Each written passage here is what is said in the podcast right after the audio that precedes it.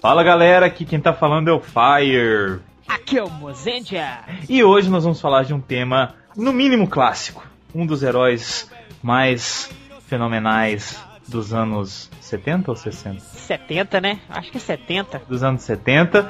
Para isso a gente trouxe um cara que disse pra gente e, e depois mostrou pra gente que sabe tudo sobre o Spectreman. E esse cara é o Alexandro ou Ali? Oi, gente, tudo bom? Eu sou o Alexandro, mas me chamem de Ali, que é até mais fácil. Então tá, eu já vi que eu já errei o nome dele no começo. Ai. então nós vamos falar de Spectreman, ou eu sempre falo Spectreman, é, é o jeito certo de falar mesmo? No Brasil é Spectreman, né? No Japão era Spectroman. Spectroman. Então tá, então nós vamos falar ou de Spectreman ou de Spectroman, logo depois dos Rider Kicks das notícias do Senpu e de tudo mais Não, que tem. não. que Eu sempre fujo da ordem. então vamos para as notícias do Senpu. A primeira notícia é sobre o concurso Top Blogs 2011. A gente tá querendo ir em São Paulo de novo, depende de vocês. Então vamos votar, pessoal. Se vocês já votaram, criem um e-mail para votar de Não novo. custa nada. É, demora uns 5 minutinhos, esse é o tempo meio ocioso aí, você cria um e-mail, pede pros seus amigos votarem, não custa nada. Pessoal do trabalho, da faculdade, da escola, todo mundo.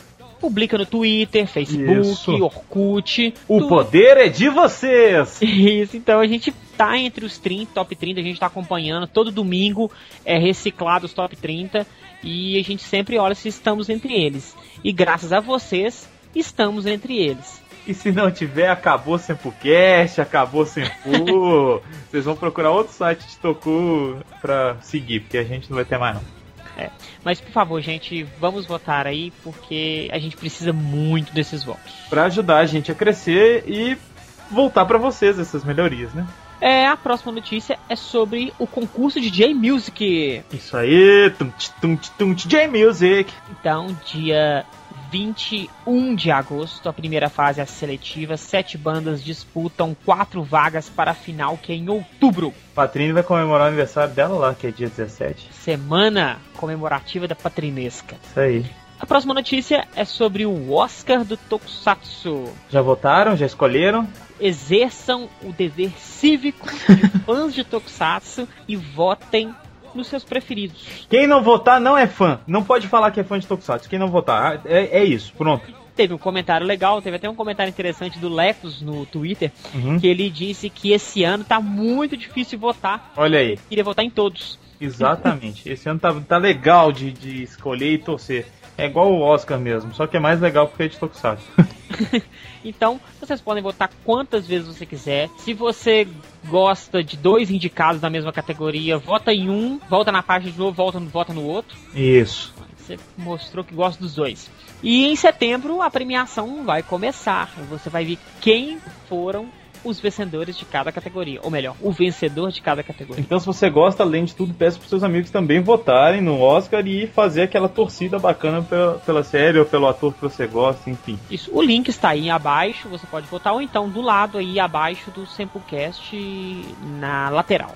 Votem! Outra notícia é sobre os comentários nos posts do Sempu. Isso aí, a gente teve um momento de revolta do, do Mozende, aí ele, É, ele chegou a quebrar um teclado dele. realmente eu fiquei assim. Eu pensei realmente em escrever essa matéria sobre a importância de comentar em um post. Só que eu pensei na hora, falei assim, não adianta, eu vou perder tempo escrevendo e eu não vou ter um retorno satisfatório. Isso. Aí eu apenas tuitei que eu queria isso. Só que aí deu uma repercussão muito grande. O Fire, com o perfil do Sempu, viu lá, colocou no Sempu e a gente teve até um retorno assim, que eu não esperava. Muita gente comentou. Então eu quero pedir para que essas pessoas que estão comentando continuem comentando. Muito obrigado, né, por comentarem. E aumentem os comentários, continuem, a gente precisa do feedback. Senão, um- o que vocês estiverem achando que tá errado, vai continuar errado, porque a gente já tá achando que tá fazendo certo. E que vocês acharem que pode melhorar, a gente não vai saber. E o que achar que tá bom, a gente também não vai saber. E aí, às vezes, tira uma coisa que tá boa e deixa uma coisa que tá ruim. A gente precisa desse feedback. Quantas vezes você já deve ter entrado em qualquer site ou blog e viu uma postagem equivocada É lógico. Em vez de você falar com a pessoa, olha, você está errado por isso, isso e isso, simplesmente ignorou, falou assim, nossa, eles fizeram errado. É. Igual quando uma vez eu entrei num, num blog e tava uma matéria sobre Power Rangers e tava lá todos os Power Rangers juntos e o cara disse que era uma produção americana nova que estava surgindo, que foi feito um piloto. e, a, e, o piloto era, era a luta do primeiro episódio de Gokaiger. Olha eu isso, fui lá cara. e falei que não era Power Ranger, era um tokusatsu japonês e expliquei. Você não precisa falar tudo, mas é, é sempre bom você comentar, falar assim, ó, gostei, ou então não gostei, ou então o que tá errado que foi publicado, ou então o que você tem a acrescentar sobre aquilo. É isso aí. O- os comentários não, não precisa escrever uma bíblia, gente. Os comentários são para as pessoas que não querem escrever e-mails. Você pode falar assim: achei essa matéria legal, achei que faltou isso, isso aí tá errado. E é só isso. Não precisa de muita coisa, mas a gente precisa Dura menos de dois minutos. menos de dois minutos. A gente precisa do feedback. Não quer aparecer? Põe aí como anônimo, não tem problema. A gente gosta de saber o que está acontecendo. A gente precisa saber o que está acontecendo para o site ficar cada vez melhor. A gente, vocês gostam do site, vocês querem ver ele crescendo. E a gente precisa dos comentários para isso. Isso. A próxima notícia é sobre o Network Blogs. É isso. É um novo plugin para quem tem Facebook Uhum. que você se associa, se cadastra, ele funciona como uma espécie de Twitter. Você cadastra no, no blogs, né, no Network Blogs, segue um, os blogs que você gosta. No caso, o link aí do no Network Blogs do Sempu. Você segue o Sempu e a partir daí você recebe as publicações do Sempu diretamente no seu perfil do Facebook, no seu Exato, mural. porque você não precisa nem sair do Facebook para saber o que está acontecendo no Sempu. Às vezes você está no trabalho e tá ali só mexendo no Facebook rapidinho, mas quer saber o, o que está acontecendo no Sempu. Dali no, no Facebook mesmo você já sabe, não precisa nem sair da página, abrir mais uma página e tudo mais, e fica mais fácil. Além disso, tem outros blogs legais que você pode seguir também. Mas o Sempu a gente pede que vocês sigam, por favor, né? Claro que o Sempu a gente acha um pouco melhor. E continuando em Facebook, a gente quer que vocês, por favor, que tenham Facebook, que escutam o Sempulcast, que leiam as publicações do Sempu, dê um curtir na página do Sempu, porque a gente fica meio perdido. Tanta gente escuta e lê a gente, mas tão poucos deram curtir na página. É, o que acontece é que o Sempu ele tem um perfil do Sempu, tem um grupo do Sempu e ele tem uma página do Sempu. A ideia que a gente tem agora é migrar todo mundo que está no grupo e no perfil para a página. Que aí a gente vai centralizar e aí fica mais fácil de monitorar as informações. Então, pessoal, vocês que comentam no grupo do Sempu, que é uma galera que está sempre comentando, eu peço por favor que vocês migrem para o Facebook, para a página do Facebook, porque fica mais fácil até da gente saber quantas pessoas têm comentado, o que, que tem comentado, a diferença de um mês para o outro que gera relatório para a gente. Isso tudo é muito importante para a gente, para a gente saber o que está acontecendo com o Sempu. E se a gente continuar com a página, o perfil e o grupo, fica muito difícil da gente conseguir centralizar a informação e monitorar tudo isso. É só curtir ali, vocês não vão perder nada. Podem continuar postando, continuar conversando e continuar interagindo à vontade, mas eu peço que façam isso só na página que daqui a pouco a gente vai extinguir os outros dois. Mas isso é mais pra frente. Vocês ainda vão ter tempo para ir tranquilo pro, pro outro. Então, é isso. E o legal da página também é que se você publicar alguma coisa na página, todo mundo consegue visualizar muito mais rápido. Exatamente. Não precisa ser aceito no- na, na página nem nada. A próxima notícia é que semana retrasada, na segunda-feira pós Sempocast Doramas, foi inaugurada uma nova categoria no Sempu, que é o Super Sempu Spirits, Exato. que é uma espécie de top 10 de músicas de J-Music. Não precisa ser necessariamente Tokusatsu, apesar de ter muito Tokusatsu nas, nas playlists. E pode ser também de Tokusatsu. Isso, mas é assim, eu, a primeira edição foi formada por uma playlist minha, Uhum. a segunda edição é a playlist do ouvinte. A terceira edição talvez pode ser uma playlist do ouvinte, pode ser uma playlist do Fire, pode ser uma playlist de outra pessoa. E a gente pede que vocês enviem e-mail e comentários com sugestões de músicas para os playlists. Isso. A gente dá mais preferência para as playlists que tenham clips, shows ou uma montagem com vídeos, porque a ideia do Super Senpu Spirits não é só você escutar a música, é você escutar e assistir ao videoclipe. Então, assim, é muito legal que você passa a conhecer novas bandas, novas músicas que os seus colegas leitores estão vendo atualmente. Então é Exato. muito interessante. O que, o que eu acho legal também é que, por exemplo, a gente tá lá reunido com uma galera, e aí, sei lá, a galera gosta de Tokusatsu e tudo mais, a gente tá com um computador ali. Ah, aí tem que buscar clipe, procurar um negócio. Não, vocês vão ali no Super Senpu Spirits, já põe as playlists, deixa tocando ali, você se diverte na festa, todo mundo assiste os clipes e, e se divertem. Eu acho que, por exemplo, eu no trabalho outro dia eu fiz isso. Enquanto tava esperando meu chefe chegar e tudo mais, a gente não tava fazendo nada, soltei o Super Senpu Spirits lá, todo mundo se divertiu, relembrou, e é uma forma da gente levar a Tokusatsu para outras pessoas. Então, é muito válido e quem quiser, manda pra gente. Não precisa ser só de Tokusatsu, né, como o Mozart falou,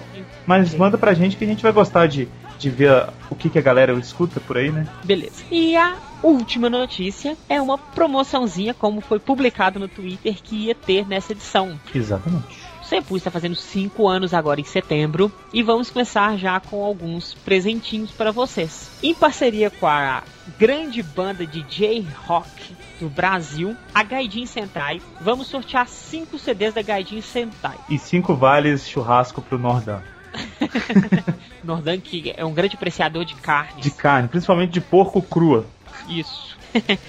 então vamos sortear 5 CDs promocionais. Olha que legal. É, que foram selecionados pela Gaijin e pelo Senpu. Não é o mesmo CD que a Gaijin sorteou em seu blog recentemente, um CD exclusivo do Senpu. Isso aí no, no futuro vai valer dinheiro demais, demais, demais. Vai ser aquele demo da, da banda famosa, sabe? Sei lá, primeiro disco é demo que o Halloween gravou. Imagina quanto que isso vai valer. Nó demais. Então, edição comemorativa. Cinco leitores e ouvintes podem ter esse CD em casa. Simplesmente participar do Twitch Promo. Aí. Facinho, vamos ganhar um CD, vamos ouvir música boa, de graça, ainda, pô, escolhido pelos próprios caras, é muito, é muito chique. Isso mesmo. Então participem da promoção e agora vamos para os Rider Kicks. Rider Kicks. One, two, three. Rider Kick. Rider Kick.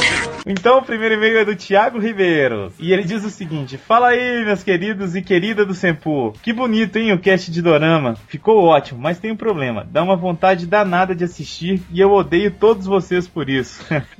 Thiago Ribeiro, pra quem não sabe, é nosso amigo legionário. Então ele falaria assim: Fala aí, meus queridos e queridas do Sempu. Que bonito, hein, o cast de Dorama. Ficou ótimo, mas tem um problema. Aí ele, né, se a gente lesse assim, ia demorar mais 15 minutos. Eu vejo Dorama, ou de, Derama, como ele escreveu aqui, porque ele esteve analfabeto, como escape para a mesmice do Tokusatsu. E eu também choro litros, mas como foi bem dito, o Dorama é assim, mais elaborado inteligente, e para quem gosta de gente de verdade atuando e atrizes bonitas, o Dorama tem de sobra. Eu não vi tantos Doramas, três ou quatro, mas porque eu sei onde me meto. Porque quando você começa a ver o dorama, seja do que for, você não consegue parar. A gente fica pilhado querendo saber o que vai acontecer. Um exemplo disso foi quando mostrei, mostrei um episódio de Liar Game pro meu irmão mais novo, que nem curte essas coisas de Japão. O cara virou à noite e assistiu a série toda. Engraçado o Juba falar da migração dele do Tokusatsu para o Dorama. Eu lembro dessa época, que eu andava procurando Dorama pelo mesmo motivo e esbarrei com ele numa comunidade do assunto. E ele até me indicou umas coisas coisas. Eu vi Deixa eu Toco, apesar do primeiro que eu vi ter sido Two Heart há 10 anos atrás, que nunca pude terminar de ver porque não achava os episódios. Mas como eu os encontrei esses dias, voltei a ver com um certo ar nostálgico para mim. Ah, é. Two Heart é sobre uma mocinha que começa a perseguir um boxeador estranho e acaba se apaixonando por ele. Ele não despede, não fala nada, ele só leu e é isso, né? Se É, vira aí. É, pronto. Valeu, Legionário. A gente não vai É. despedir de você também, não. Próximo e-mail.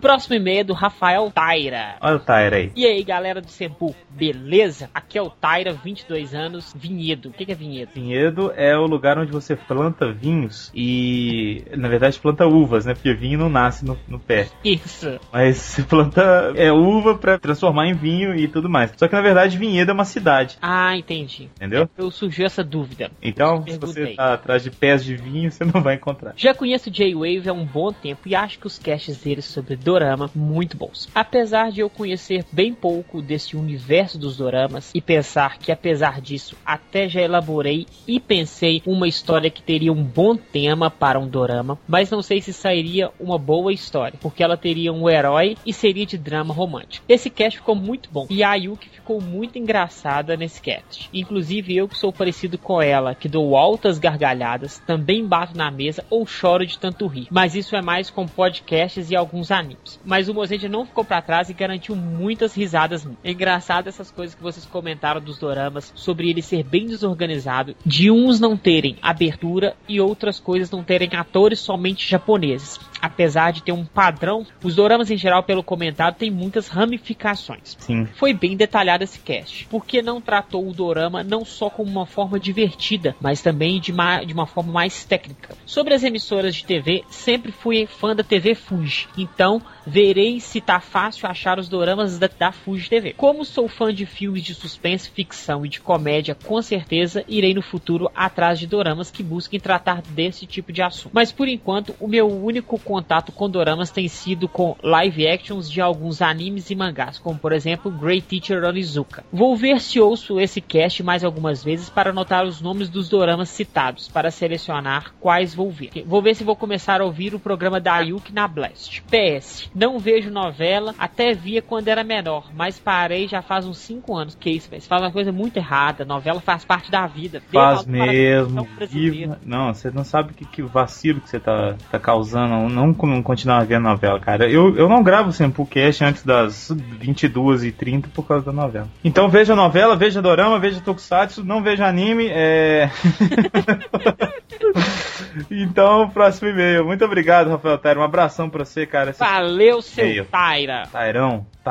Bom, próximo e-mail do Elton Araújo. Ele diz assim: Olá, amigos do Sempu. Primeiramente, quero dizer que não me perdoou. O episódio sobre o Golkai era o que eu mais estava esperando e quem cuida do Twitter do Sempu sabe como enchi o saco por lá sobre o assunto. Oh, é, e no final acabei esquecendo de enviar e-mail pro cast. Sim, sou uma anta e como castigo mereço assistir um episódio de Power Ranger. Não, não sou tão masoquista assim. Enfim, quero dizer que Golkai está superando em muito minhas expectativas. Ele, na verdade, tinha que ter mandado né, no outro cast, mas a é, gente vai deixar. Tá falando, nós vamos deixar porque ele tá falando dos dois, então. Dos dois, ele foi espertilson e deu a volta na gente, né? É, fazia tempo que não ficava tão ansioso pelo próximo episódio de uma série como estou agora. Mesmo que eu, infelizmente, não tenha assistido a todos os Sentais. Sempre dá aquela nostalgia quando as séries clássicas são abordadas. Na expectativa pelo episódio, principalmente de Changeman, que pode não acontecer, né? Não, vai acontecer, né? Em é, breve. Mas... Só não sabemos se é esse ano ainda, né? Porque, por exemplo, a gente é, não aguenta muita nostalgia de uma vez. Então agora você vai escutar um cast sobre Spectrum Man e um cast sobre Changeman depois. Ia ser muita nostalgia pra gente, a gente não aguenta. A não ser que ele esteja falando a expectativa pelo episódio, principalmente de Changeman, é de Golkaider, não do Semplecast. Se ele estiver falando isso, pode ser também que não venha a acontecer, viu? Ah, pode ser que eles deem só uma passada na série rapidamente assim, não sei. Eu tô desconfiado que algumas séries não vão aparecer muita coisa não, mas Changeman é nostálgico demais para não aparecer nada, né? Enfim, eu acho que ele tava falando de Gokai. Agora sobre Dorama, nunca fui de acompanhar essas novelas, entre aspas, japonesas. Minha área sempre foram animes e tokusatsu, mas o Juba já havia me recomendado Nihonjin no Shiranai Nihongo, e eu estou assistindo e é bem legal. Talvez no futuro dê mais chances a essas produções também. É só arranjar tempo para assistir tudo isso. Abraços e até a próxima. Wellington Magaren, do blog Clarim Diário e do Climax Cast de São Paulo. É, obrigado, Wellington. Sempre vejo você comentando em todos os podcasts do mundo. Você é tipo o estagiário do Eduardo Coço, que também comenta em todos os podcasts do mundo. Eu fico lisonjeado que o Sempu seja mais um da sua lista nobre e notável de, de podcasts que você comenta. Muito obrigado, Wellington. E valeu, galera. Até a próxima leitura de e-mails. Um beijo. Hum, seu coração.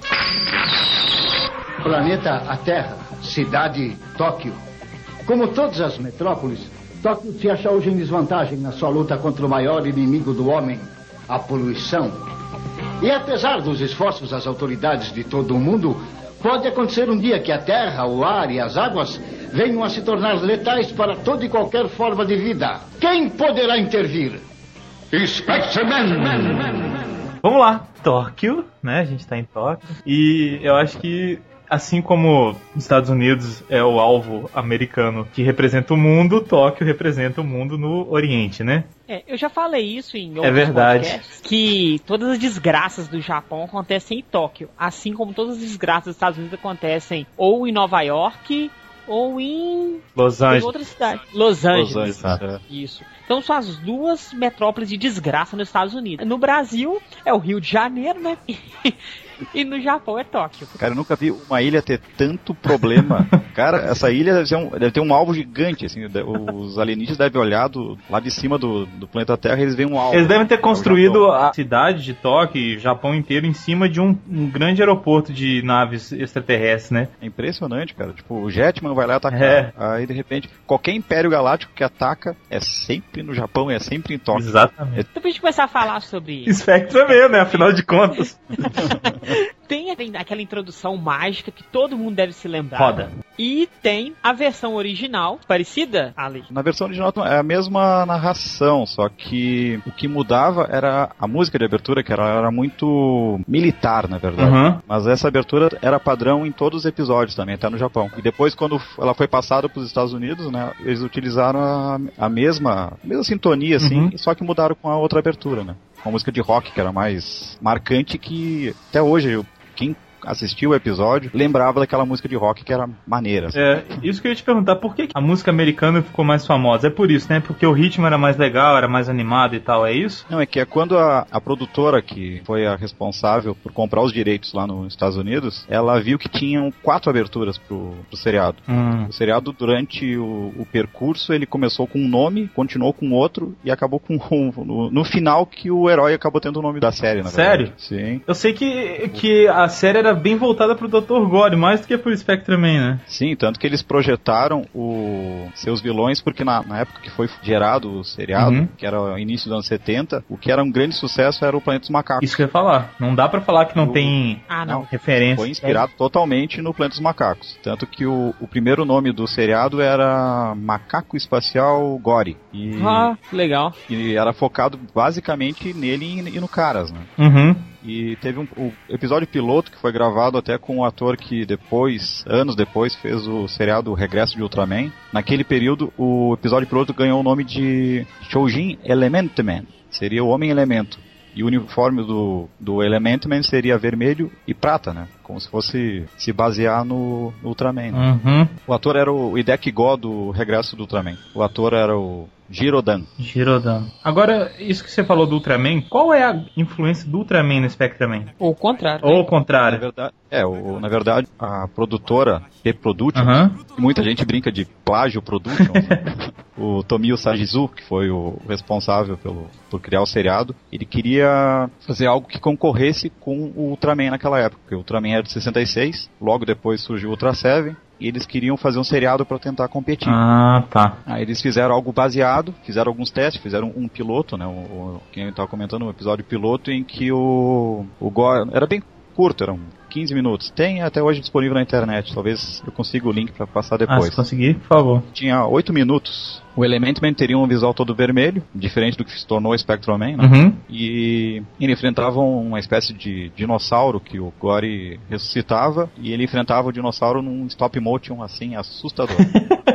Parecia um papelão em, tendo um ataque de Parkinson, sabe? Bem devagar e um o, e o herói derrotando. É porque ele. isso depois melhorou um pouco, porque na série não é tão agressivo assim, né? Eu acho até bem feitinho pra época. O, mas e como foi a audiência do Spectreman no Japão nessa época? Porque fez o episódio piloto, pelo episódio piloto que eu vi, não teria nenhum doido suficiente pra poder, poder comprar a série. É igual comentamos no, no, no cast dos jovens tatuagens de Beverly Hills, que o, o cara tem que ser muito burro e muito doido pra apo- a- apostar numa série dessa. Então, assim, o piloto de Spectreman não cativa ninguém. Não, não cativou, tanto que eles fizeram as mudanças pra tentar vender a série de novo, né? Aí quando ela estreou no dia 2 de janeiro de 71, Aham. que ela entrou com o nome de Gore, o Homem Macaco Espacial, eh, eles fizeram bem às pressas o- os primeiros episódios. Até o episódio 3 teve. Eles recalchutaram uniformes e fantasias do episódio piloto ainda. Foi daí que veio o uniforme dourado?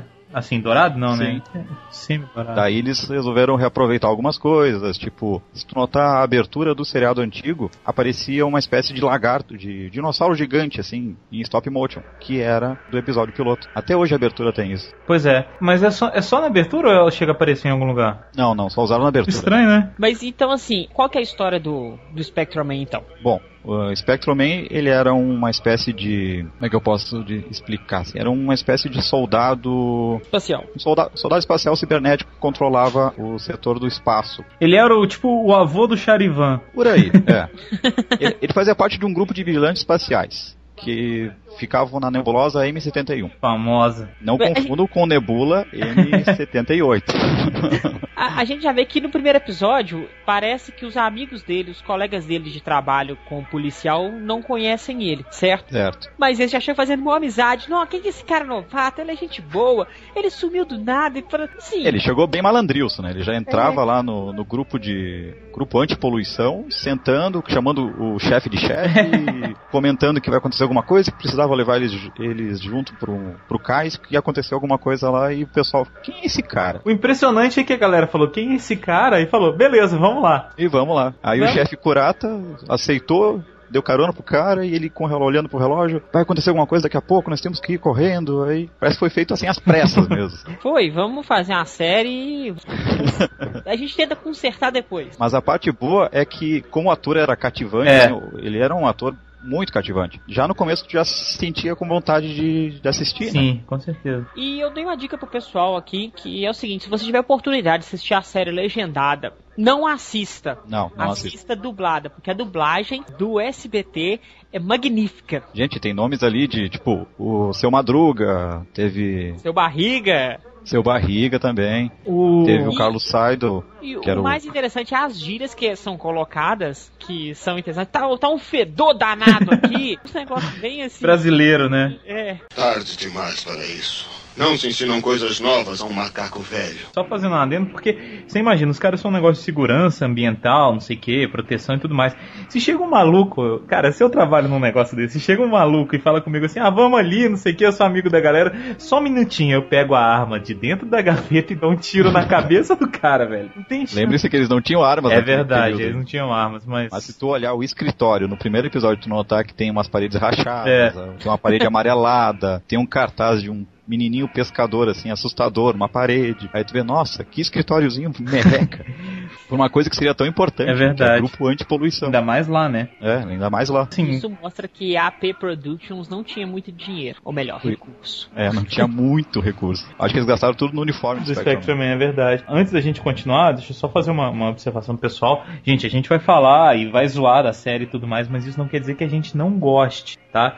Porque o- os odiadores, os haters e fãs chiitas podem ficar com raiva da gente. Não, nunca falar Né? isso. A série era muito boa. Exatamente. É, Ela tem, assim, essas coisas, mas é porque realmente não tinha recurso e, e tudo mais, e ainda conseguiram fazer uma série legal. Então isso é só uma Eu acho, por exemplo, eu acho que Cybercops é uma das séries mais feias já produzidas no universo. É muito horroroso. Exato. Mas é uma das que eu mais Aí, gosto. é só, só pra vocês verem que a gente não tá. E é umas que tem uma, uma das séries que tem o roteiro mais coeso. Exato. Tipo, uma coisa que certeza, acontecia é num, num episódio, ela se mantinha em outros. Sabe? É o Tinha melhor uma roteiro cronologia de boa. É o melhor no roteiro de Tokusatsu antigo, na minha opinião. Aham, com Então é certeza. só pra vocês verem que a gente não tá aqui pra denegrir e sim pra comentar e rir um pouco, porque tem algumas coisas engraçadas mesmo por causa da época. É isso. Podem continuar, gente. É, e falando na questão de cronologia, uma coisa que o seriado do Spectrum Man tinha era uma cronologia. Uma coisa que acontecia em dois, três episódios, ela se mantinha. Um exemplo é o clássico episódio que o Spectrum é exilado, Sim. porque ele tenta defender um casal que tinha sido contaminado pelo Gore e os dominantes resolvem exilar ele. Mesmo assim, ele volta do exílio contra as ordens dos dominantes e aquilo é lembrado no outro episódio. Faz link, né? Faz link, os Sim. episódios fazem. Tem conexão. O que é mais interessante em Spectre Man é que ele faz um misto ponderado e interessante de drama com humor. Sim, sim. O- As cenas de humor eram todas carregadas com o Caras. O que era assim, era muito engraçado é ver o cientista brilhante, como o Dr. Gore, ter um banana que nem o Caras. Nesse caso, banana é literalmente quase. Sendo que o- esse banana era, por incrível que pareça, era o chefe militar do planeta. Olha do que bizarro Dr. isso. Gore. Agora, é engraçado também que, assim, macaco louro, né? Ah, Isso E me lembra, mímico, E né? isso me lembra Pete Bitoca. Pete Vitor. e mímico, muito mímico. Muito. Não, cara era rei ali. Apesar que quando dava o close, era bom ver que ele era mímico, é. porque era assustador aquela boca dura se mexendo. O boneco do Fofão ou do Patropi se mexia melhor, Muito sabe, melhor. aqui no Brasil. Agora, vou, falando ainda dos, dos, episódios e da forma como elas são apresentadas, os episódios são fechados em mini arcos, né? Ou, a, a... Sim, são arcos de dois episódios e teve alguns, alguns episódios que eram de três episódios. O que a, o que era... a Toei veio a fazer depois com os Kamen Rider. Depois de muito é. tempo. Depois de, depois de milhões de anos. Não, não só em Kamen Rider, a gente vê também em Sentai. Sim, não. A maioria dos Sentais, eles, eles são divididos em dois episódios que formam um arco, depois vem um episódio filler Isso. e volta. Mas é sempre mais ou menos a fórmula está sendo essa. Agora é interessante como isso deixava, uh, eu me digo como, como criança que assistiu o episódio, como a gente ficava uh, querendo saber Lógico. mais, sabe? A gente ficava curioso e a gente ficava ansioso pelo outro dia para ver a conclusão do episódio. Ah, os, é sempre assim, cara. Os episódios que, que duram mais de um, assim, o tema dura mais de um episódio, sempre são os mais legais. Por exemplo, Chaves em Acapulco, etc. Essas coisas, a gente sempre fica doido para saber o que, que vai acontecer, né? De, de... Digamos, vocês, vocês não lembram daquele tempo, mas naquele tempo tinha esse seriado do Spectrum Man, que era sempre em duas partes. Uhum. E também tinha o serial do Batman, dos anos 60, que passava Adam, nesse período no SBT. Do Adam West. Isto. Que aí também acabava do mesmo jeito. Uhum. Será que vai acontecer alguma coisa? Como, ele, como o Batman vai enfrentar? Não perca no perca. próximo episódio. Essa Isso. fórmula é uma fórmula americana de seriados, não é não? Sim, sim. Então é, o Spectrum por... pegou essa referência dessas fórmulas dos seriados norte-americanos para poder produzir esse episódio duplo? Por incrível que pareça, eu acho que isso era uma coisa exclusiva deles. Porque eu acho que na, naquele tempo eles não tinham uma difusão tão grande, assim, não tinham um compartilhamento de, de ideias tão grande, sabe, de informação. Mas foi patrocinado. A Marvel patrocinou dois Sentai. Tá. Foi, se não me engano, já falaram, acho que foi Denzima e Sanvulca e Battle Fever. Battle Fever é de qual ano? Ai. É antes de 72? É depois de 72? É depois, né? é depois. É depois. Ih, meu filho. Estamos bem longe. Imagina, a gente tá em 71. É. Tipo, o concorrente direto do Spectrum Man naquele tempo era Ultraman. Foi em 79. É. Nossa, é. Não, tá longe. Bem então, longe. Então aí a gente tinha, aqui no Brasil a gente tinha o quê? Tinha o Batman o, e o Spectraman ali direto, né? E no Japão era o Ultraman. Isso. E no Brasil, quando começou a passar na TV, eu, pela minha memória de infância, né? Eu assistia no Bozo. Quando eu assistia no Bozo, eles faziam assim, eles passavam, um dia eles passavam o Spectraman, no outro dia o Ultraman. Mas você assistiu na década de 70 ou na década de 80? Eu assisti na década de 80. Você assistiu então no, na TVS? Isso. Que na TV Silvio TV... Santos. TV Silvio. Oi! Oi! A era... série chegou a passar completa na década de 70 na Record? Passou completo. Hum. Eu tinha um amigo meu que era mais velho e ele assistiu completo. Mas disse que passou muito rápido. Acho não sei se eles picotaram ou passaram poucos episódios. Eu, eu lembro que no SBT ela passou inteira e ela, tipo, passava que nem Chaves. Passava um ano inteiro, depois passava de novo.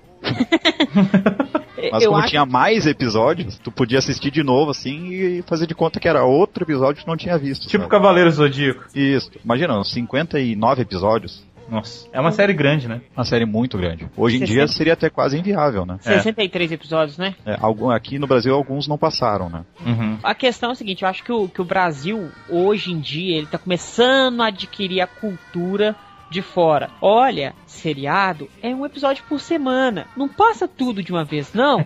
que senão o cara vai assistir rápido e vai falar assim, pô, acabou e aí. Então, assim, agora as séries estão vindo. Antigamente as séries vinham pro Brasil e elas passavam tudo direto, pra, parado. Hoje em dia não, você vê que tá passando Dexter, CSI, esse, parece que a SBT comprou os direitos de True Blood e várias outras séries e eles estão passando um episódio por semana. Não, e, e não tinha essa cultura assim de ser temporada, de ser ah, é, tudo diário. certinho. Era, era o que tinha ali, eles iam repetindo. E às vezes compravam um pacote com 30 episódios, a série tinha 90 e eles passavam só aqueles 30 e iam repetindo. Sim. Sim, era diário porque não tinha muita produção de material nacional, né? Exato. Contava Sim, gente... nos dedos os seriados que passavam que eram feitos no Brasil. Né? Era sorte de quem conseguia ver uma série completa. Sim, tipo, eu tive sorte de conseguir ver todos os 39 episódios do Ultraman. Aí. E tive sorte de ver todos os episódios que passaram no Brasil do Spectrum né? Por exemplo, eu acho que na TV eu nunca vi Cybercops completo, nem sei se passou completo. Olha, deve passar completo na TV Ubra aqui que. É, passa. Eu, eu, eu acredito, eu não sei, eu posso estar errado, mas eu acho que o último episódio já foi dublado,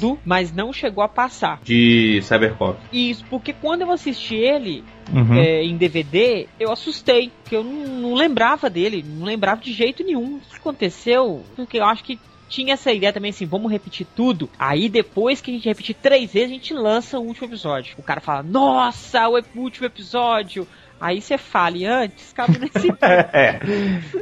Igual o Black, que o último episódio não passou. Isso foi muita sacanagem. Aê, viúvas do Black, agora É. vocês me amam, Eu, né? eu sou uma das viúvas do Black, hein? Olha aí, perigo, hein? É, viu, viu? Vou te dar um Rider Kick daqui a pouco. Ou um golpe louva-a-Deus. Golpe louva. A gente descobriu que o Lepos é super viúva do Black. Eu sou super viúvo do Black, eu tenho o boneco dele aqui. Tô aguardando chegar o boneco do Shadow Moon que eu encomendei também. Olha aí. E a gente pode até conversar sobre Black que eu posso dar uma boa ajuda. Não, obrigado. Chega de Black. Tarde demais para isso. Não se ensinam coisas novas a um macaco velho. Mas, bom, Mas voltando ao Spectroman. Então a gente tinha lá, passou na TV, e aí ah, tinha o, o formato dos arcos fechados em alguns episódios. Eram sempre dois ou chegava a ter três episódios? Fugia disso. Eu não Sempre- lembro direito. Eram, geralmente eram dois episódios. Sempre o começo do plano do Gore, eh, o andamento, uma parte clímax e tu ficava naquela. O que, que vai acontecer agora? Tipo, teve um episódio que era o mistério que vinha do Egito. Dr. Gore do nada chegou no, no Egito e enfeitiçou a esfinge e a esfinge criou vida e começou a vir pro Japão. Aí do nada a esfinge começou a, a voar do Japão, no, no Japão. Sim, eu lembro disso. começou a virar um monstro. Do nada, é tipo, mas é muito do nada. Do nada. Aí o Spectrum Man começou a enfrentar ele, aí de repente ela virou uma aranha, sabe? Tipo, É. Uma esfinge aranha. aí imobilizou o, o Spectrum Man e aí não sabia o que ia acontecer, né? E- Tinha que ficar aguardando outro episódio. Eu já tinha visto alguma coisa de Spectrum mas muito assim, muito pouco. E aí eu peguei pra ver a série na depois agora pra gravar o cast. Por ser de uma outra época e tudo mais, ela tem um ritmo um pouco mais lento. Mas eu não acho a série caída nesse sentido. Eu acho que ela tem sempre alguma coisa legal a acrescentar. Quando ela não tá na cena de ação, ela tá numa cena do cara planejando alguma coisa, ou tem a cena de, de emoção, ou tem uma cena de comédia. Então, assim, eu achei que a série ia ser bem mais caída, bem mais lenta do que eu esperava. Eu tive uma surpresa agradável nesse sentido. É, uma coisa que eu achava muito interessante é que o Spectrum Man ele não era tipo o herói que só seguia as ordens. Ele era um, um robô que ele seguia as ordens dos dominantes. Só que às vezes ele não aceitava as ordens dos dominantes. Exato. Muitas vezes ele ficava contra eles. Tipo, ele queria se transformar, os dominantes não deixavam. Aí ele, eu vou me transformar, preciso me transformar. Ele dava um jeito de convencer e fazer o que, o que ele achava melhor e não o que os dominantes achavam melhor. Isso é uma coisa que eu achava legal. Ele era um, um herói rebelde, sabe? Isso. Eu achei assim, eu revi o Spectrum Man e eu achei ele super cansativo. É uma série boa, uma série com a carga dramática muito grande, com um roteiro muito bom depois do episódio 6, 7, porque no início é um pouco puxado, mas é pesado. É pesado e cansativo para você assistir, porque são efeitos muito antigos, muito antigos mesmo. Ah, pá, você é viúva da série. ah, não, mas é, é porque é uma cheira ser cult. Então, assim, se você não tá acostumado, se você não consegue, olha, vamos separar isso aqui, isso, vamos vou tentar assistir só o roteiro, você não vai aguentar. Se você for um cara que tá vidrado nas produções com super efeitos especiais, esquece, você não vai conseguir assistir Spectrum. É um É. pouco que deixa cansativo é que assim, pegando a qualidade dos episódios que a gente consegue assistir hoje em dia, né? Eles eram ripados de VHS, né? Eles eram um pouco mais escuros. Isso Aí já tu- cansa. Isso já cansa, né? De repente, Mas assistindo com uma qualidade boa e tal, dá um, dá um ritmo ainda melhor. remasterizado, que aí tu possa ver bem certinho os fios de nylon entre, entre o, o Spectrum meio voando, assim. Acho que até, acho que, olhando bem com calma, assim, acho que vale a pena assistir, sabe? Tipo, tem episódios muito bons, por exemplo, vocês lembram do episódio do Jaspion que tinha o, o monstro que era um monstro amigável? Na Magueiras. Isso. Na Tudo bem. Magadeiras. No Spectrum Man tinha um, um episódio que era um amigo para Giro, que é o episódio 40, 41, Sim. que o Gore cria um monstro que virou um monstro pacato, sabe? Chamado É. Macanuron. E que o gurizinho faz amizade com ele usando uma flauta, um pedaço de folha como se fosse uma gaita. E ele acaba ajudando, né? E ele vira amigo do, Do desse menininho e depois acaba ajudando o Spectrum Man e se sacrifica, sabe? É um episódio É. muito legal. É Que bem na tipo, Magueiras mesmo. É, que aí aqui no caso era Macanuron, né? Daí toda. Tu encontra alguém dos anos. viveu os anos 80 e tu pergunta, aí os caras falam, ah, Macanuron, não vai embora, Macanuron, sabe? Não, eu acho que a série realmente vale a pena. O Mozart, ele é uma viúva da modernidade. ele é o Mas tinha um- contrário. Por exemplo, tem um, tinha um episódio lá que era o, o Vampiro do Espaço, que o Uhum. Spectrum Man enfrentava um vampiro, que era o Vordalak, que ele, no final ele não tinha como enfrentar o vampiro, o, o monstro ficou gigante, e ele conseguiu pegar uma cruz, uma cruz vira uma espada e ele enfrenta o, o vampiro, sabe? Tipo, uns episódios, assim, totalmente sombrios e, bah, muito, é, muito, com muita ação, sabe? Então, Tarde demais para isso. Não se ensinam coisas novas a um macaco velho. De onde será que eles tiraram a ideia de fazer? Eu sei, teve o Ultraman influenciando de cara, mas de onde será que eles tiraram essa ideia de, de coisa de poluição, do roteiro e ter um macaco gigante, das influências do planeta dos macacos? Como é que será que os caras pensaram em fazer o Spectreman? Você tem uma ideia disso, Ali? Por incrível que pareça, cara, eu não entendo de onde eles tiraram esse roteiro. Eu também eu parei para pensar assim, da onde que veio essa viagem? Porque ela é uma meia mistureba de coisa, né? Sim, é, um, é uma mistura de Planeta dos Macacos com o problema da poluição, com enfrentando um monstro gigante, um, um herói cibernético que vem do, do espaço, é um roteiro que hoje em dia seria mirabolante, assim, até ridículo, mas naquele tempo era uma coisa assim inesperada, né? Chamava atenção justamente por ter essa variedade de. Eu acho que eles pegaram a ideia da poluição para poder fazer um link ao Godzilla, que sempre fez muito sucesso no Japão. Que é Pode o rei ser. dos Tokusatsu, né? Tipo, o É. Tokusatsu começou com ele, né? Exato. O avô, né, dos Tokusatsu. Tanto que o- um desses monstros, ele, esse, tem, tem mesmo que- esse que eu te falei, o Macanuron, ele é muito parecido com o Godzilla. Só que ele tem uma barbatana e ele é um- muito parecido com o Godzilla. Só que ele era meio simpático. Não, o Godzilla também é simpático, vai. Não É. Não é tão simpático, mas é. Mas tá sempre dentes de fora, né? É, o problema é esse, né? Tá sempre pronto pra cuspir um raio ali e matar a galera. que eu posso contar também de alguns episódios que me foram marcantes naquele tempo, era tipo contatos imediatos de quarto grau. E tinha um alien que era uma espécie de gomo gigante com um olho ciclope, sabe, com um olhão, sem braços e só com duas pernas, e que corria muito rápido. E ele entrava no corpo das pessoas. Aí a nave dele cai na terra, o Gore cria um monstro cabeção com dois olhos que, em vez de lutar, dançava. e o Spectrum-Man derrotou ele bem fácil, só que o monstro precisava de um cérebro. E aí o Gore contatou esse alien Zunon, Uhum. e esse alien entra, possui o corpo do monstro e quase derrota o Spectrum-Man. E no final tem um, um duelo entre os dois que é bem interessante. Teve um outro episódio que era o Vingador, que aí o, tem um garoto que ele, ele é atropelado e fica em coma. E na cama dele, o subconsciente cria um monstro com a cara de um semáforo. Na, monstro- na cabeça dele. Isso. E esse monstro ganha vida Uhum. E tenta se vingar do motorista que atropelou ele, sabe? E o Spectrum-Man não, não, não consegue entender porque não, há- não é um monstro do Gore. Ele tenta derrotar esse mo- monstro semáforo e não consegue. E no final eles conseguem descobrir que é o subconsciente do guri, queria se vingar e tal. Tem uns roteiros muito bem bolados, sabe? Eu acho legal também aquela, aquela coisa dele ter que pedir permissão pros. Como é que chama? Os dominantes. Os dominantes pra poder se transformar. Isso deixa uma, uma tensão, porque não é sempre que eles deixam, né? E a gente fica assim, ai meu Deus do céu, deixa ele transformar, que ele precisa, senão ele vai morrer e, ele- e o planeta vai ser destruído. Isso também dá uma tensão legal pros episódios, né? E, e mostra que o cara é um robô macho, né? Que ele tem que se virar sem a transformação de vez em quando, ou quase sempre. Isso é bem legal. Isso eu achava muito legal. E depois a transformação, tipo, daquele grupo de combate à poluição acaba virando um grupo anti-monstros. Aí É. eles já começam a usar helicópteros, já tem umas pistolas de laser, uns- umas bazucas, um Que capacete aí- ridículo com um semáforo na cabeça. Mas... E aí foi dando um retorno financeiro pra série. Falei, "Não, agora a gente pode investir em algumas coisinhas pra dar um up. Aham. Nisso Então- já aconteceu a mudança do, do nome do seriado, né? Que aí até lá era, até o episódio 40 era o Gore, Homem Macaco Espacial. É. E depois do 40 virou Spectrum-Man. Tarde demais para isso. Não se ensinam coisas novas a um macaco velho.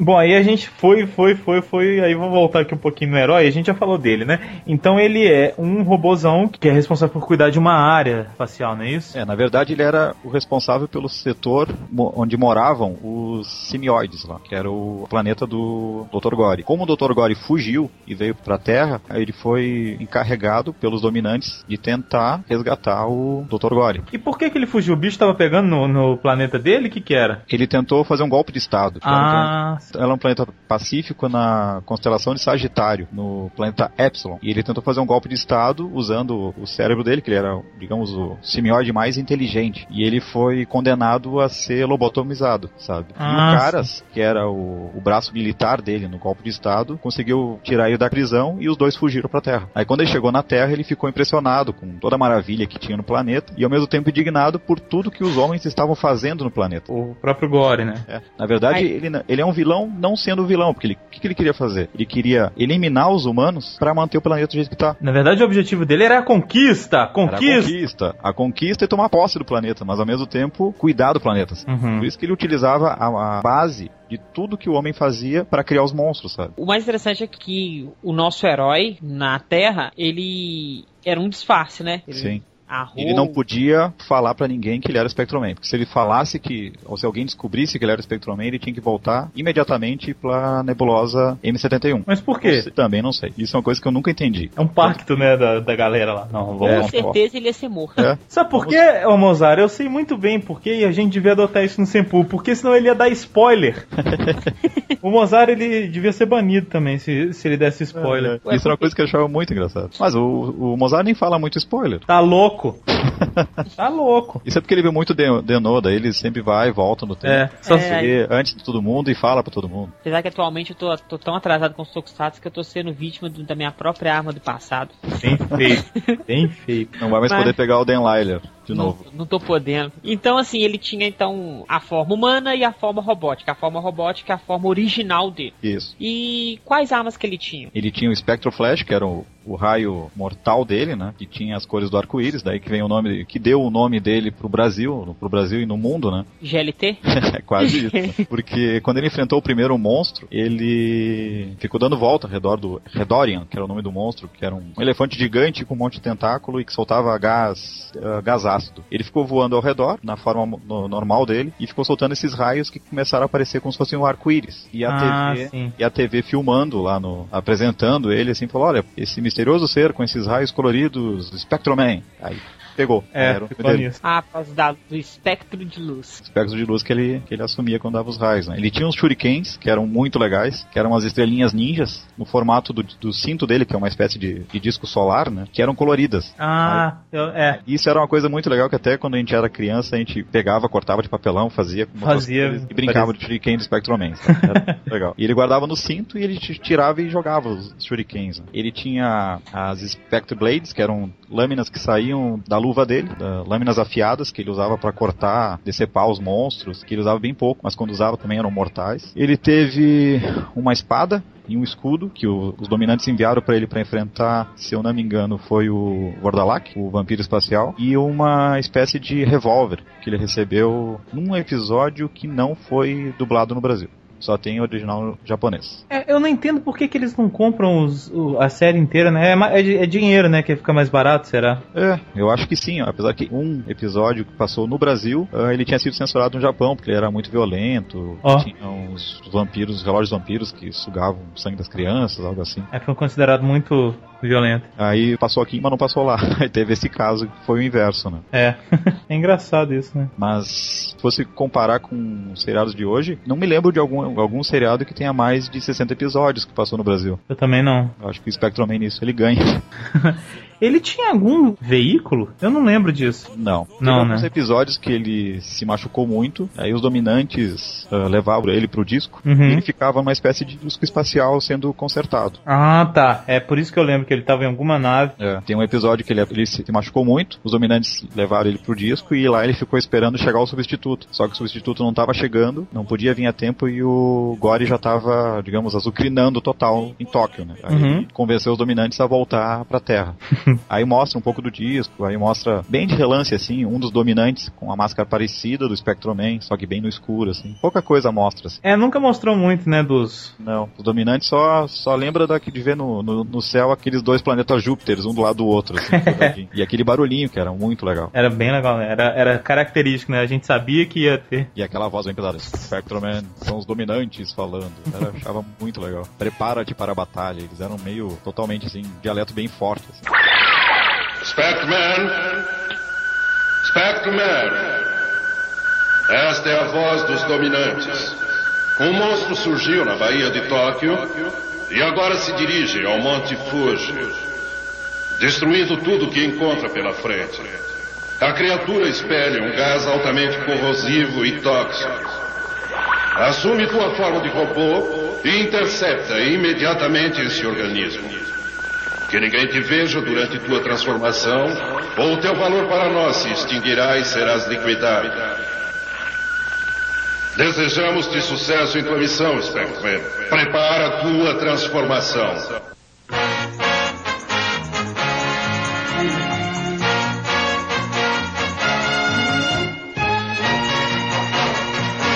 É, parecia coisa meio divindade, assim, né? É, uhum. Tarde demais para isso. Não se ensinam coisas novas a um macaco velho. Bom, aí a gente pode até falar dos, dos aliados. Tem os dominantes que na verdade eles não são nem aliados, né? São os patrões.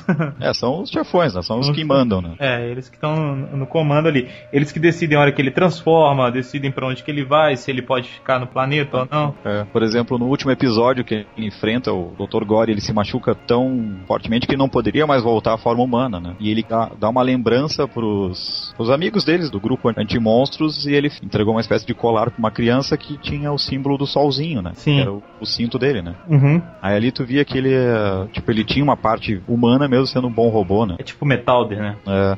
foi, foi um episódio de despedida até interessante, sabe? Porque tu não imaginava um herói, tipo, partindo sem se despedir de ninguém, né? É verdade. Ele acabou ficando amigo mais da menina, né? Esqueci o nome dela na série. Acho que era. Deixa eu ver se eu pego, lembro do nome, porque trocou de atores várias vezes. É verdade. Ah, eu acho que era a Mini. Isso. Teve a. Mini, teve a Kimi e depois teve a Yumi. No, nos primeiros episódios, elas falando, ah, até que ele é bem gatinho, hein? Aquilo ali devia ser super moderno pra época, né? Super Sim. assanhado e tal, das, das meninas falando. Uma coisa interessante é que essa, essa dublagem do Kenji, né, que é o, o ator que é o Spectroman, né, Sim. foi feita pelo Luiz Nunes Aham. e ele até contou que essa dublagem que ele fez foi o que garantiu ele criar o filho dele, que recém tinha nascido, sabe? Olha isso. Foi um, digamos, o ouro pra ele, sabe? Ele tá E vivo até hoje ou Tá vivo até hoje. Ele tem uma empresa de publicidade Olha em aí. Campinas. E ele trabalhou com dublagem até 80, sabe? Depois ele parou e começou a trabalhar com, publicidade. É, e ele já fez mais vozes, né? Fez, fez alguns episódios do Pica-Pau, ele fez É.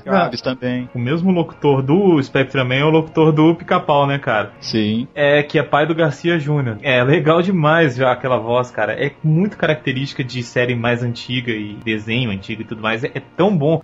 E apesar dos esforços das autoridades de todo o mundo, pode acontecer um dia que a terra, o ar e as águas venham a se tornar letais para toda e qualquer forma de vida.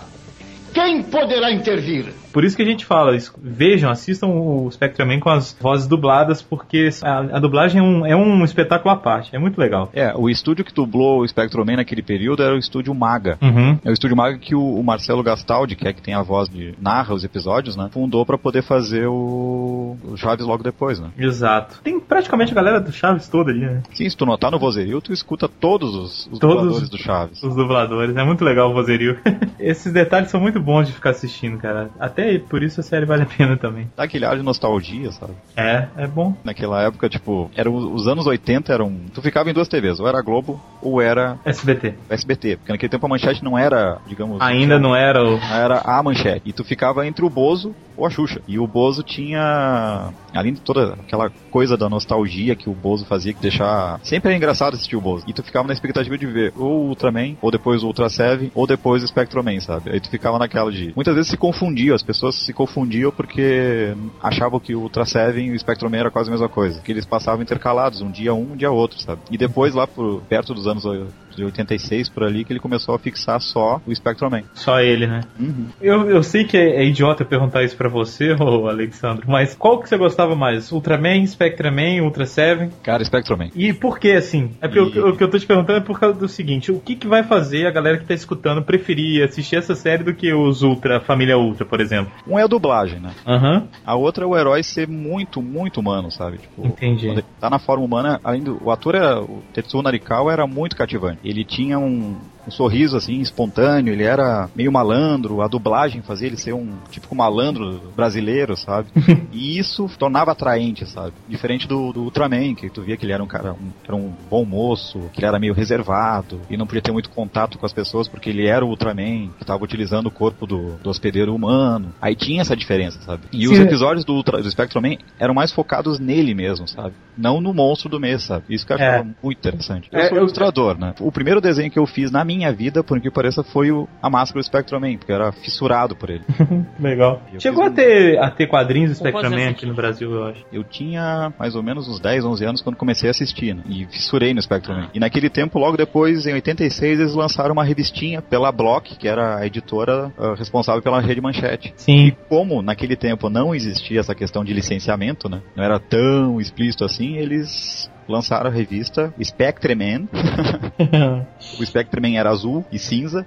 Sério? O nome dele era Kenzo, não Kenji. Ah, tá. Aham, eu vi O, isso. doutor- o Dr. Gore não tinha o cabelo loiro, tinha o cabelo preto. O Caras não aparecia muito e as histórias eram mais abrasileiradas, assim. Eram meio diversificadas. Mas também eram legais de ler, sabe? Saíram 30 edições no Brasil. Foi disputado a tapa essas edições. Eu vou até dar uma dica, assim, já que falou de, de quadrinhos. Quem morar em BH, na Gibiteca, que é ali na. É depois da Rua da Bahia, subindo um pouquinho a Rua da Bahia ali, contorno, sobe a Rua da Bahia, vocês estão ali. É lá em Simão, eu. Isso. Quem for lá, quem for lá vai encontrar quadrinhos dos Changeman muito antigos que eu não vi, eu não tinha visto esses em lugar nenhum. São três edições, eu acho, que tem lá. Mas não pode levar pra casa, né? Tem que, Tem que ler lá. tem que ler lá. Mas é muito legal, vale Eu pela acho que era nostalgia. da Ebal esses aí. Eu acho que sim, eram os primeiros, ainda era aquele gibizão. Então é muito legal, vale a pena, assim, quem tiver em BH. E, enfim, vou ver se eu vou lá uma hora e tiro uma- pelo menos umas fotos pra gente postar no Sempu. Mas, enfim, aí você tá falando que era ilustrador, foi o primeiro desenho que você fez e tudo mais, teve os quadrinhos aqui. Será que teve quadrinho lá no Japão também? Mangá, alguma coisa do tipo? Teve, teve uma série de seis mangás. Hum. Naquele tempo o mangá, os mangás tinham mais ou menos umas cento e poucas É, páginas. então era maior, né? Teve seis volumes lá. Mas o sucesso do mangá lá não foi lá muito grande. Ah. O seriado fez muito sucesso no Japão. Uhum, chegou a, a ficar equiparado com os Ultra. Sim, ele bateu a concorrência do Regresso do Ultraman. Olha aí. Que é o Ultraman Jack, que também passou no Brasil logo depois. Isso. Ele foi, digamos, de todos os plágios do Ultraman, ele foi um dos que mais fez sucesso no Japão. É. Pena que a P Productions faliu e não seguiu adiante. É,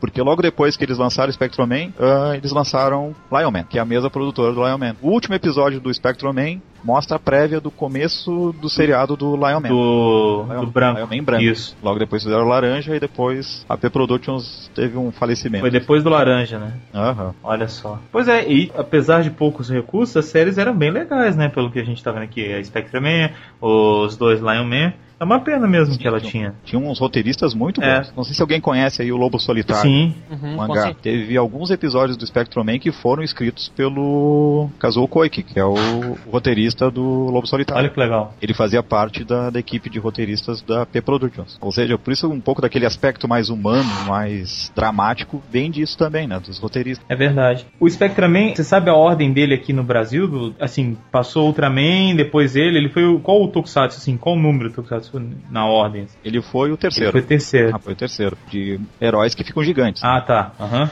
A gente não, Não, pode mas- esquecer do. Do Godzilla. Do Goldar, a gente não pode esquecer do. Outra. Do robô gigante. Heróis a gente do não pode Espaço. esquecer. É, os Vingadores, Vingadores do do Espaço. Espaço. quer dizer. Nessa ordem, assim, se for contar os Vingadores do Espaço como, como alguém que fica gigante, então o Spectrum Man foi o quarto. Ah, tá. Tarde demais para isso. Não se ensinam coisas novas a um macaco velho. Ale, tem alguma curiosidade legal do de Spectrum Man que você conhece, conheça assim? Uma curiosidade bem interessante, por exemplo, todo mundo que assistiu nos anos 80, nos anos 70 também, lembra da abertura em inglês que passava, que era fantástica, né? Like a flame,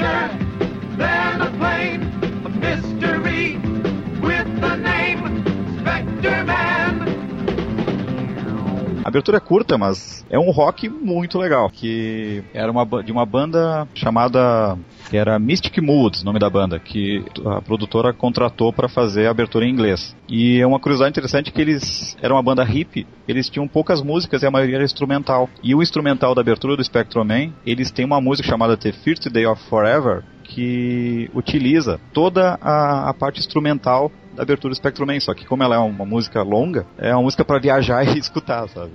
Essa é uma curiosidade muito interessante do, do Spectrum Man, que a abertura dele foi usada como base de uma música de uma banda hip. Isso é bem interessante mesmo. E, sei lá, deve ser por causa da parada de, de proteger o meio ambiente e tudo mais, né? é, acho que os caras gostaram da ideia e o Flower Power pensou mais alto aí, eles, ah, vamos fazer a abertura de vocês. Faça amor, não faça guerra, né? É, que a, a abertura era muito show. É verdade. E comparado à à abertura em japonês, que era uma marcha meio militar muito triste,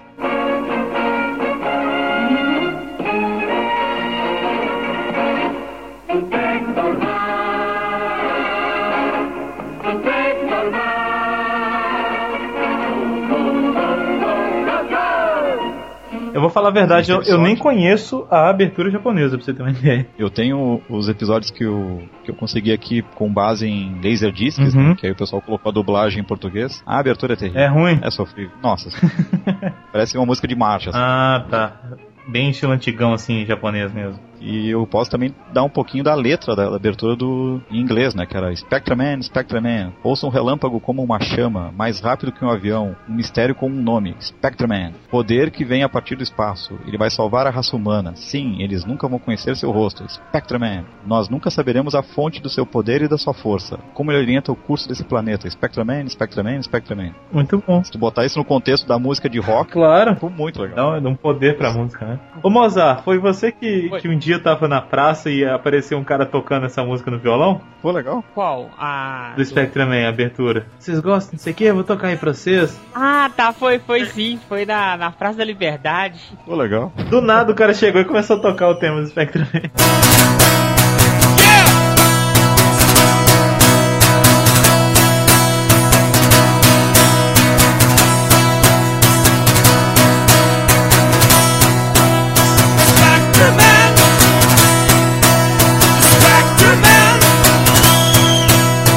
Spectreman no violão. Caramba. Um abraço pro cara, né? Eu acho que dificilmente ele deve estar ouvindo o cast, mas.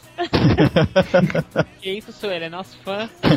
Outra curiosidade também é o esse piloto de 8 minutos, né, que tinha o ator que Girodan, que fez o Hideki Go no seriado Regresso do Ultraman, Uhum. e que nesse piloto ele, ele enfrentava, ele era o Elemento Man e enfrentava o Maligno Caras, ou Ra no original.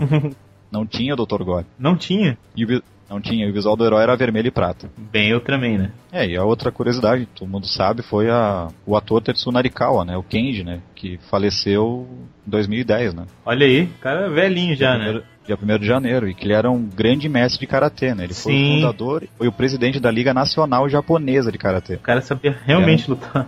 Era um grande lutador e isso eles nunca aproveitaram no, em nenhum episódio. episódio. E é engraçado como é que, além de ser isso, o cara era um ator legal e era carismático. Aham. Isso é muito bom. Tá precisando ir pra Globo. Vamos fazer um minuto de silêncio pelo Narikal, que Vamos lá. faz- Deve ter um ano já.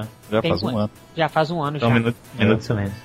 Foi você que fez um- uma arte, não foi? Em Sim, homenagem sim. a ele? Fiz uma, fiz uma arte em homenagem a ele e até, digamos, fiquei emocionado aquela vez, porque logo depois que eu soube da morte dele, eu resolvi assistir os, os episódios, né? Uhum. E assistindo os episódios, eu assisti o último episódio, que ele enfrentava um. O Gore fez um monstro que tinha o mesmo tempo de reflexo do Spectrum-Man. Hum, E eles lutam, e nesse último reflexo ele consegue ser um pouquinho mais rápido e ele destrói o monstro. Só que ao mesmo tempo ele fica muito avariado. Aí ele só podia se transformar em humano mais uma vez. A última vez, né? A última vez. É. Aí nessa última vez, ele resolve se despedir dos amigos. E tem uma cena que ele tá se despedindo e ele, ele se olha, ele olha o reflexo dele no espelho, no, no espelho não, num lago, e se despede. Tipo, adeus quem? É. Adeus, forma Cara, humana, quando- né? É, e quando eu vi aquilo, eu tava. Foi no, no dia que ele morreu, né? Eu fiquei emocionado. Disse, Putz, olha, o cara tá se despedindo ali, sabe? É. Aí fiquei meio até emocionado, assim. Até minha esposa ficou, nossa, nossa", porque ele ficou triste. Foi por causa disso. Um Puck manda pra gente. É, eu acho que eu- se, eu, se eu não tiver ainda, eu vou te pedir pra você me mandar Mando sim, com certeza. o, pra gente colocar pro pessoal ver, pra quem não sabe. Porque eu acho que foi até. A gente até publicou no Sempu na época. Sim, vocês publicaram. Foi. Até achei bem legal. Utilizado o desenho com homenagem pra ele. Claro. Outra curiosidade, mas não é bem uma curiosidade, é que que todo mundo sabe que tem as vozes e tudo mais, né? E a voz do Sr. Gore, do, do Dr. Gore, é do, seu, do, do Sr. Madruga. Isso todo mundo sabe, eu sei. Mas que, cara, eu ficava esperando a hora dele falar algum, algum bordão do, do, do Sr. Madruga, cara. É muito legal ouvir a voz dele falando. E, sei lá, daqui a pouco ele fala, tinha que ser o Caras mesmo. Não, mas muitas vezes tu escutava ele falando, não sei por que que eu conto com você, É, caras. Ele ficava. é bem aquele jeitão que ele fala com Chaves, né? Às vezes ele. Só que ele, ele falava com uma espécie de eco, Isso. né? A dublagem dava um eco nele. Era, era o seu madruga, mas não era o seu madruga. Ô, ô, Ale, me responde um negócio. Por que que eles repetem aquele negócio, aquele meu objetivo é a conquista no final? Meu objetivo é a conquista! Meu objetivo é a conquista! Porque assim, o pessoal quis fazer esses DVDs de divulgação e eles usaram como base os Laserdiscs do mercado japonês. certo. Lembrando, o Laserdisc é bem anterior ao DVD, né? Sim. Era tipo, era tipo uns mini bolachão de, de disco. Aham. Que tu colocava numa espécie de aparelho leitor de, de DVD. Era um mini, mini DVD, né? Tipo isso. Não, era um, era um big Ah, é, na verdade um Big, tá certo. E esse episódio final, ele teve alguns minutos a mais do que o original do Brasil. Ah. Foi picotado algumas Ah, coisas. agora entendi. Então essa parte que ele tá falando, ele tá falando e tu tá assistindo e tu não tu não entende o que ele tá falando e não tem voz, Uhum. porque eles usaram essa imagem do, do Laserdisc. Aí eu acho que o pessoal na hora de montar o áudio repetiu, Repetiu. o meu objetivo é a conquista e ficou repetindo, né? E ficou, né? Virou esse E, e é repetido mesmo, não é o cara que falou mais de uma vez, eu acho que é repetido. Não, é, é repetido mesmo na hora do que foram montar, acrescentar a imagem em cima do, do- da dublagem. Isso ficou famoso, os caras até no Nerdcast lá, os caras discutiram isso, falaram tudo mais. É, mas é muito bom. Não, não dá pra ouvir a palavra conquista e não falar a frase, né? Não, virou um meme até no trabalho. Outro dia lá, disse, ah, o, o meu objetivo nisso aqui, eu cheguei, não, teu objetivo nisso aí é a conquista. né? Conquista, conquista. A conquista, a gente. Conquista. Sempre a conquista. Mas esse, esse episódio final, em especial, tem um diálogo muito bom mesmo, que é o diálogo do, do Dr. Gore assumindo que ele não, não ia mudar, bem nunca é lembrado e que o, O mal é sempre lembrando. é, e que ele não poderia se regenerar de uma hora para outra. Isso. Acho legal que eles na dublagem brasileira até brincaram, né? Não, não se ensina truques novos a um macaco velho. Quando o Spectrum Man pede se poderia ajudar todo mundo aqui e tal, ele Foi a melhor expressão com o cara. Mas Aquilo eu achei fantástico, assim, é tarde demais, não se ensinam truques novos para um macaco esse velho. cuidado do pessoal da dublagem, né? Muito legal. É por isso que eu falei, se tiver oportunidade de assistir em inglês, não assista. É, assistir em japonês, não assista. Assista em português dublado. Chega uma hora, dependendo dos episódios, e principalmente nessa parte final, a gente começa a quase torcer pro Dr. Gore, vocês não acham isso? Muitas É, vezes. eu acho ele muito legal, muito mesmo. Teve algumas vezes que tu ficava com raiva assistindo. Sim. Tu teve um episódio, A Terrível Transformação. Ele, o episódio 11 ou 12, se não me engano. Que ele pega um motorista de caminhão, de lixo, Ah, e tá. transforma num monstro. Aham. Esse episódio, assim, marcou a minha infância, sabe? Porque eu ficava assustado com aquilo. Porque era uma pessoa inocente que o Gore transformou num monstro. E o monstro tinha que comer lixo. Aí ele ficava comendo lixo e ficava crescendo. E o filho dele acabou descobrindo que ele virou um monstro. Ele até pede pro Spectrum-Man assim, me mate, eu não aguento mais. E o Spectrum-Man não, não queria fazer isso. É uma, uma trama séria, né? uma trama séria, assim. Aí ele pega uma, uma escavadeira de, de lixo no cais e enfia na barriga dele e se mata. Olha Ele- isso, bicho. Ele faz, se suicida, assim, na frente do Spectrum-Man e na frente do próprio filho. Né? Olha que pesado. Tipo, o episódio de hoje em dia, tu não consegue pensar em assistir, não consegue pensar num roteiro desses nos Tokusatsu não, hoje em dia. de jeito nenhum. Olha isso, não sabia disso. Eu Sim, não lembro disso, dessa. É o episódio 11 e 12, se não me engano. Era muito bom esse episódio. E tinha uns mais bizarros, tipo, um monstro bicéfalo, que ele enfrenta um rato voador gigante com duas cabeças. Ah, merda. Tu vê o monstro e pensa, que coisa ridícula é essa, né? Como é que inventa um monstro assim, né? Ah, tem um episódio que o Spectrum-Man fica cego. Ah, que esse ele eu lembro. aprender a lutar. Aham, que ele tem que lutar seguindo sentidos e tudo mais. Isso, esse eu acho, acho muito legal. Tipo, teve o. Esse episódio que eu falei do Egito, a ameaça do, do Antigo Egito, Tá, o Spectrum-Man faz fim. A esfinge que vira monstro. Tem um episódio muito interessante que é a Pedra Lunar, que mostra os astronautas japoneses trazendo uma pedra do, da Lua, que na verdade era um ovo. E vem um monstro enfrentar o Spectrum-Man, mas na verdade não veio enfrentar o Spectrum-Man, ele veio só pegar o ovo dele. Olha no só. final se descobre. Tem uns episódios muito interessantes. Não, tem, o pessoal tem que assistir a série mesmo. Eu recomendo, assim, não mais não como fã, assim, mas como alguém que aprecia um bom Tokusatsu, tem alguns episódios muito bons pra assistir. É uma série que vale a pena ver. Tarde demais para isso. Não se ensinam coisas novas a um macaco velho. E aproveitando que a gente tá falando que tem que assistir a série, a gente não pode deixar de comentar que. Deixa o Ale, o Ale dar a notícia. Fala aí. É, eu entrei em contato com uma produtora que chegou a, recentemente trouxe a novidade, a Masterpiece HD. Uhum. Conversei com o Sérgio Arns, que é o diretor de publicidade lá, e eles vão lançar em dezembro, em 10 DVDs, toda a série remasterizada do Spectrum. Olha isso, música de glória e alegria, por favor, editora. Aham.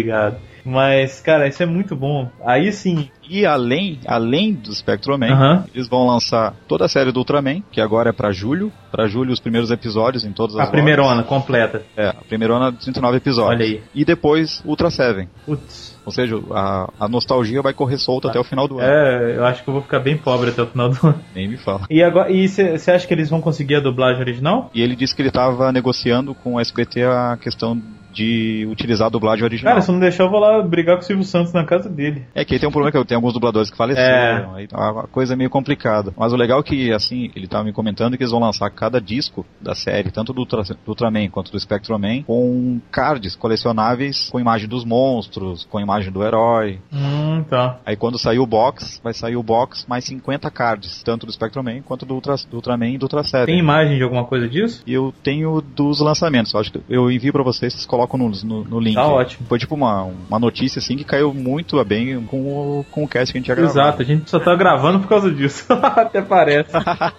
Mas pra quem não sabe, a gente tá numa novela pra gravar esse cast já deve ter quase uns 3, 4 meses, eu acho, ou até mais, né? Por aí, uns quatro meses. Mas finalmente conseguimos. Ele saiu mais cedo que o. O Super Sentai Parte 2. Isso também é uma prova de que a gente agrada gregos e troianos. Pra todo mundo que é fã nostálgico de Tokusatsu, não reclamar que a gente só fa- faz cast de Toku novo. Então, mais, é mais uma prova disso. Senpu agrada todo mundo que gosta de Tokusatsu, menos as viúvas do Black.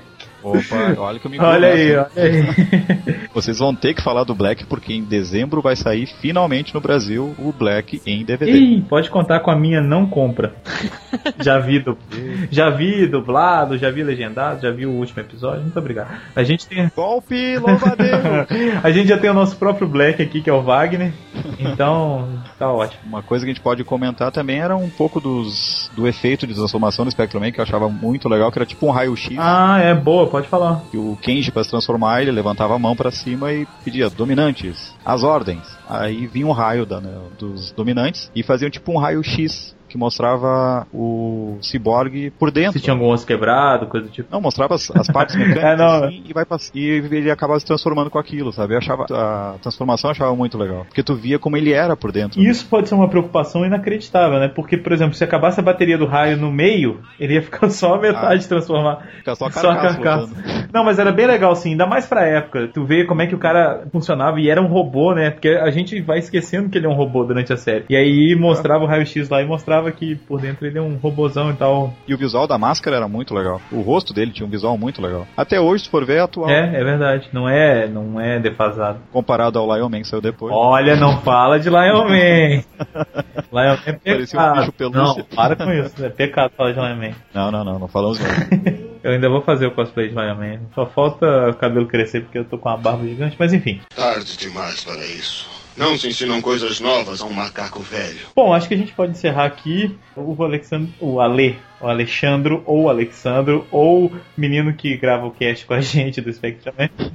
O cara tem muito o que falar ainda. Se vocês quiserem, ele vai deixar o contato aí pra vocês perguntarem tudo do Spectraman pra eles, porque o cara sabe bastante coisa. Já- ele já mandou muita coisa pra gente. Até o Ale, se depois a gente puder publicar aquelas coisas que você mandou pra gente, seria Ah, bem interessante, porque tem muito material ali. Então, Com certeza. eu queria agradecer a presença do nosso ilustre convidado, mais um convidado novo pra vocês. E a família Sempu vai só crescendo, né? Espero que eu tenha agradado, né? Claro, não, e a gente vai fazer mais casts aí. O- ele já tá convidado pro de Kabuto, que vai ser só ele o Mozart, eu não vou nem participar. Cara, porque pareça, Kabuto é muito bom, Olha cara. Tô aí. assistindo, tô Vai impressionado. dar discussão isso. É só um Rider É bonito. só um Raider bonito. Tá um raio bonito. Kagami. É melhor ser um Raider bonito que um Raider de passagem. Ah, mas eu não gosto de Decade, eu acho Decade uma desgraça. Eu gosto do Decade. Olha aí, Eu o cara gosta de Decade, Kabuto e Black. E fala mal de Lion Man. Olha o perigo. Não, não falo mal do homem. Só acho ele um bicho de pelúcia com uma espada, Moço mas é carinhoso do Tokusatsu. É. O Lion Man, ele seria uma série Perfeita. magnífica se ele não É, transformasse. é verdade. Aham. Mas eu gosto dele, dele de pelúcia. Ele, mas se ele, se ele não se transformasse, ele ia ser o lobo solitário. É, praticamente Né? isso. Ah, Lobo solitário laranja. Qual que é o problema de ser o lobo solitário? Já existe um. Ele ia ser o leão solitário, né? Gosto Lobo- muito de te ver, Leãozinho. Leãozinho. Gosto muito de te ver, leãozinho, caminhando sob o sol. Gosto muito de você, Leãozinho. Bom, é, Mozart agradece ao nosso querido convidado. Muito obrigado, Ale. E desculpa essa novela que virou a sua participação, mas depois da demora, tá aí gravado e registrado a sua participação no Simplecast. E Ale pode falar o que quiser, deixa contato, enfim. Obrigado, gente. Eu agradeço a oportunidade de participar do Sempocast. Eu adoro escutar o podcast de vocês. Tá sempre no meu fone de ouvido ou no meu, meu, meu iPod quando eu tô querendo ou trabalhar ou qualquer outra coisa, quero dar uma relaxada, eu escuto. Boa. Escuto e reescuto e me sinto honrado participar do programa de vocês. E fico à disposição para qualquer outro cast que eu queira participar. eu posso indicar meu site para quem quiser ver alguns desenhos. Tem alguns desenhos de Tokusatsu, que é alexandrolima.com.br. E lá também tem o contato. Quem quiser conversar ou quer fazer alguma pergunta sobre qualquer coisa, seja sobre ilustrações ou sobre Tokusatsu, eu fico à O disposição. cara, quando ele tem domínio próprio, o cara é abonado. Fala aí, Mozart. O cara tem o cara a tem a grana. Vamos chamar ele pra ser patrocinador do Sempo. Agora não posso. Vou ser patrocinador de uma linda princesinha que vai nascer em setembro. Olha, meus parabéns. Que dia de setembro, já sabe ou não? Perto do dia 11, se não cair nenhuma torre. O Fire é do dia 4, então com certeza vai ser uma menina gente boa. Até aproveito para dedicar esse cast à minha filha. Laura, eu te amo. Ah, eu pensei que você ia dar o nome de Patrine, cara. Fiquei decepcionado agora. Mas Laura tá ok. É um nome bonito. E fico à disposição, quem quiser me convidar para gravar um cast sobre Ultraman Mebius, sobre Kabuto, sobre Agito, que eu gosto muito Como também. assim, quem quiser? Agora você é exclusividade Sempu, meu filho. Acabou. Opa, opa, opa. Quem quiser, olha o cara, velho. Mas não, então beleza. Valeu e muito obrigado quem escutou. Fãs de coisas novas como Mozart, não fiquem bravos com a gente, porque a gente já gravou muita coisa nova. Então, os fãs antigos merecem, inclusive as viúvas. Muito obrigado, valeu pessoal. Até o próximo cast.